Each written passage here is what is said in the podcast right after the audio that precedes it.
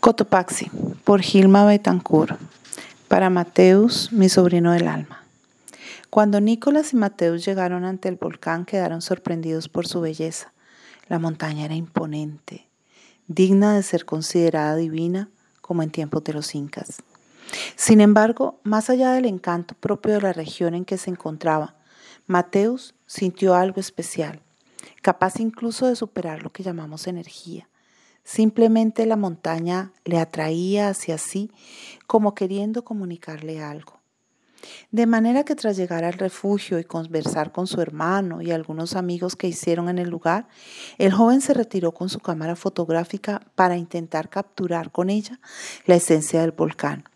Y aunque no pasó mucho tiempo entre el momento en que se marchó y el de su regreso, a su espíritu le pareció un lapso tan largo que lo considero eterno.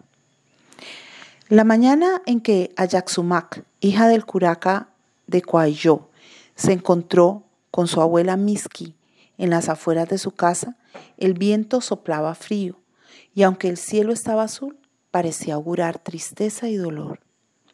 Miski ofreció un poco de té de coca a su nieta, quien lo bebió tras esbozar una tímida sonrisa. ¿Soñaste de nuevo a Jack Sumac? Soñé, abuela, para mi desgracia. ¿Tan malo fue lo que viste? La niña asintió en silencio mientras las lágrimas llenaban sus ojos. Hasta ahora, la única que sabía del sueño era su abuela, con quien Sumac pasaba largas jornadas tejiendo, aprendiendo el uso de las plantas y el arte de curar. No en vano, todos en la región sabían que Miski, antes que madre del curaca, era una gran sanadora. Y si ahora ella estaba junto a su comunidad y no en el Ayahuaxi, casa de las elegidas, como debería estar, era porque sus dones de adivinación y sanación, ella los había recibido siendo ya una Wasmi, una mujer casada. Fue entonces cuando Iyapo, el rayo, la tocó. La cercanía entre la abuela y la nieta iba más allá del vínculo familiar. Eran cosas de las huacas, de los dioses, había dicho Miski a su hijo y a su nuera cuando le reclamaron la atención que ella daba a su nieta en particular. Ellos, por parte, no la cuestionaron. Sabían de sobra que, en cuestión de huacas, Nadie de la familia podía compararse con la abuela. Nadie excepto a Sumac, quien, a diferencia de su abuela, no necesitó recibir el golpe del rayo en su cuerpo, ni perderse en las aguas de una laguna por días y días para saber que era una de las elegidas. Sumac siempre fue una niña diferente, de gran belleza, desde que caminó Tuvo los ojos perdidos en el horizonte. Su cuerpo inmaculado parecía levitar, como si sus pies no tocaran la tierra y sus manos eran delicadas y suaves. Había empezado a soñar desde muy pequeña y sus sueños, comunicados a su abuela, habían librado a su pueblo de grandes calamidades y ayudado a su padre a obtener el favor del Inca pues permitieron al soberano anticipar el ataque de sus enemigos y proveer los tampos con alimento suficiente para afrontar las sequías. Por eso, la abuela había convencido a sus padres de la necesidad de prepararla para entrar en el ayahuaxi. Y si hasta ahora no lo había hecho, sobrepasando la edad indicada, que era la de ocho años, había sido porque su señor y Yapo a través de sueños les había dicho que debían esperar. Al principio, la familia recibió con beneplácito el anuncio de la entrada a la Ayahuaxi por parte de Ayaxumac y lo celebraron con alegría. Pero cuando empezó a pasar el tiempo y a pasar el tiempo, y ella tuvo su Kiko Chico y se convirtió en mujer, sin haber entrado, sus padres empezaron a sentir gran preocupación. ¿Qué tal si el Huillac Humo o el conde Huiza, grandes sacerdotes incas, se negaban a recibirla, señalando que era ya muy mayor para ser iniciada. Mixi, Miski los tranquilizó, diciendo que ni siquiera estos grandes sacerdotes podían oponerse a la voluntad de una huaca tan poderosa como su señor Iyapo, y que si ellos desobedecían al Dios, llevando a Yaxumac al Cusco antes de tiempo, seguramente éste les quitaría su favor y se volvería en su contra, castigando al pueblo con grandes temblores y fuertes granizadas. Todos estuvieron de acuerdo, y ni Hakan, el padre de Ayaxumac, ni Maisumac, su madre, tuvieron valor para oponerse a los designios del Dios. Conforme el tiempo avanzó, Miski empezó a sentir temor, pero lo guardaba en su corazón, sintiéndose incapaz de compartir sus dudas con nadie. Pues aunque al principio ella, al igual que su hijo, se había sentido sorprendida y afortunada al comprender lo esencial y lo especial que era su nieta, ahora estaba tan desconcertada como aquel y no sabía qué esperar de los designios del Dios. Ya hacía tiempo que no aventuraba la ilusión del ayahuaxi y había dejado de tejer las ropas para el momento en que su querida Ayak Sumac se dirigiera al Cusco en compañía de sus padres para ser recibida por los sacerdotes e incorporada como una de las Yurak Akya, ya que tanto su sangre inca como su don la facultaban para ello. Ya no fantaseaba Miski con tener una nieta convertida en virgen consagrada y esposa del sol. A veces se preguntaba incluso si no se habría ella equivocado malinterpretando los deseos de Iyapu. Fue entonces cuando comenzaron los sueños tenebrosos de Ayaxumac. Miski no necesitó de mucho para darse cuenta de lo que se trataba. Sin embargo, atemorizada por lo grave de la revelación y por lo acertada que hasta entonces había sido su nieta en todas sus visiones, pensó que lo más prudente sería acompañarla hasta el Coricancha para allí, en el templo del Gran Inti, consultar a su sacerdote supremo, el Huillac Humo, lo que estaban percibiendo. No fue difícil convencer a los padres de Ayaxumac de hacer el viaje, pues ellos ya estaban preparados, aunque podían imaginar lo que ello significaría para su familia. Fueron a Cusco en medio de grandes celebraciones y una vez llegaron allí, fueron recibidos por el Huillac Humo, quien al igual que el Miski y Ayaxumac había recibido el oráculo de Iyapo así que estaba aguardándolos, especialmente a la niña. El tiempo que Ayaxumac pasó en el Ayahuaxi le sirvió para comprender lo que su mundo era y significaba. Ayaxumac miró los rostros de las bellas jovencitas que la rodeaban, pensando en que quizás ellas fueran las últimas de su clase, antes de que el gran Pachacuti pusiera fin a su universo.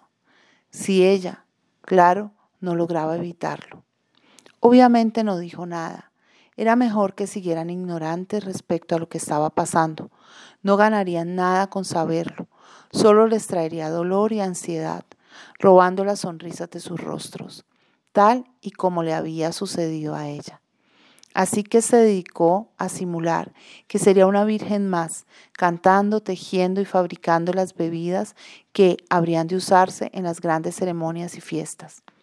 Tras unas semanas, el Huillac Humu llegó. Venía acompañado de un séquito de sacerdotes que actuaban a modo de acólitos. Pidió hablar con Ayaxumac, a quien comunicó que pronto partirían ambos rumbo al norte.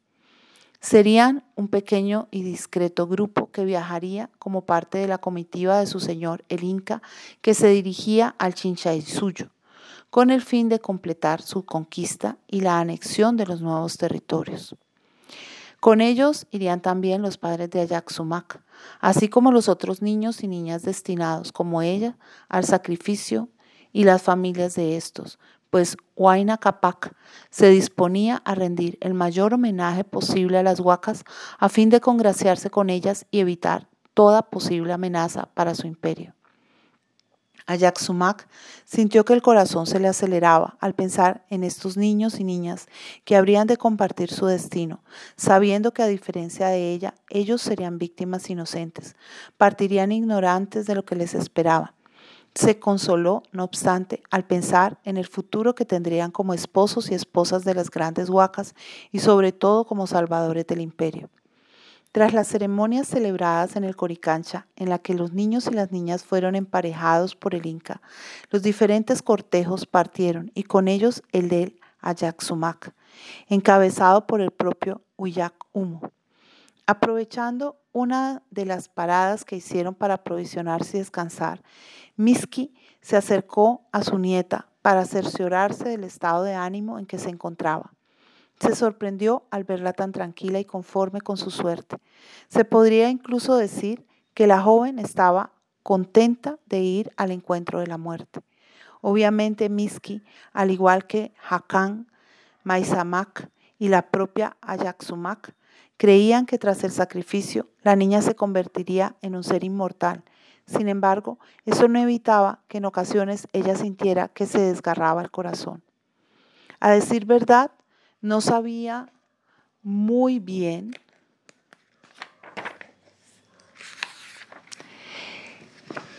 qué haría ella para seguir viviendo después de que su nieta se transformase. Cuando se disponía a salir para ir en busca de su nuera, quien estaba bastante mal y no acababa de asimilar la idea, escuchó que su nieta le decía, abuela, quiero que te quedes conmigo. Miski se giró y ya iba a sentarse cuando la niña le dijo, no ahora, después. Quiero que seas tú quien se encargue de cuidarme cuando ya no esté y evites que ellos me destruyan también a mí. ¿Me lo prometes? Te lo prometo, dijo Miski. Yendo ya no en busca de Sumac, sino de su hijo Hakan, esta vez para comunicarle que una vez llegaran a Cotopaxi, tampoco ella regresaría, Sabía que la noticia sería devastadora para ellos y que les sería difícil prescindir a un mismo tiempo de las dos, hija y madre, pero también que se restablecerían y que su señor, el Inca, les recompensaría su generosidad otorgándoles mayores beneficios y responsabilidades. Maizumac se puso verdaderamente mal la tristeza ensombrecía su mirada y cada día se le hacía más pesado seguir a Sumac. No pudo ser indiferente entonces esta al dolor de su madre y por eso llamó al Umu con el propósito de pedirle dispensar a su madre del deber de acompañarles. No quiero estar triste, dijo la niña, y sé que mi madre se esfuerza en no estarlo, pero no lo logra. Por eso prefiero despedirme de ella ahora, cuando aún estamos lejos de nuestro destino y ella puede fácilmente desviarse hacia nuestro ayo. Allí ella se encontrará con mis hermanos y hermanas y el consuelo de estos hijos le ayudará a aceptar que yo la deje. El Huillac Humo aceptó pues aunque no era común que las madres abandonasen el cortejo, tampoco lo era que los niños o niñas fueran por su propia decisión al capacocha. Además, era importante que ella mantuviese su alegría, pues quizás en ello estribase su capacidad para salvar al mundo de la terrible amenaza que se cernía sobre él. Se despidieron con lágrimas en los ojos y aunque Sumac intentó sonreír, sus ojos la traicionaron. No le fue nada fácil dejar ir a su madre y a su padre, sabiendo que ya nunca más les volvería a ver. Pero ese era su destino, y ella sabía que en sus manos estaba la última ocasión de salvarles a ellos y al mundo que hasta ahora había conocido.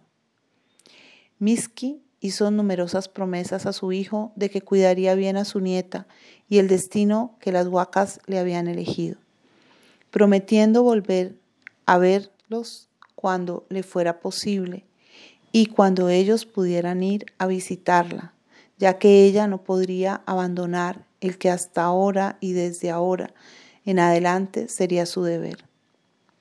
Conforme la comitiva del gran Inca iba pasando por sus diferentes tambos y localidades, la gente salían a recibirles. Había noticias alarmantes en las que se contaba de la llegada de unos hombres blancos cubiertos de metal, implacables con los hombres y con los dioses. Huayna Capac recibía las noticias con actitud parca. Era obvio que estaba preocupado. Sin embargo, no desistió por ello de sus planes de conquista. Al contrario, planeaba unificar todo el territorio para hacerlo impenetrable. Ayaxumac, por su parte, les miraba con tristeza. Sabía que la amenaza se haría más y más grande y que su pueblo estaría prácticamente perdido. Ahora ella veía a su señor el Inca al frente de su poderoso ejército sin poder entender qué permitiría que estos nuevos hombres pusieran fin a un imperio que parecía invencible pero teniendo claro que no era asunto suyo entenderlo. Finalmente llegaron al punto en que debían separarse. Ayaxumac se despidió de su soberano, evitando que éste descubriera en su rostro el escepticismo que desde hacía ya días la acompañaba y que en silencio compartía con su abuela y el Uyak Humo. Los tres sabían que ya era tarde, que la desgracia se desplomaría sobre sus gentes de un modo inevitable. Entonces, ¿por qué seguían? Cada uno tenía sus propias razones.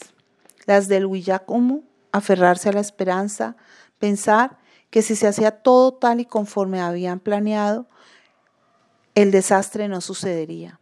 La de Ayaxumac, huir. Si su mundo iba a desaparecer, entonces ella prefería convertirse en Huaca y seguir de este modo siendo parte de él. La de Miski, mantenerse fiel al amor que sentía por su nieta.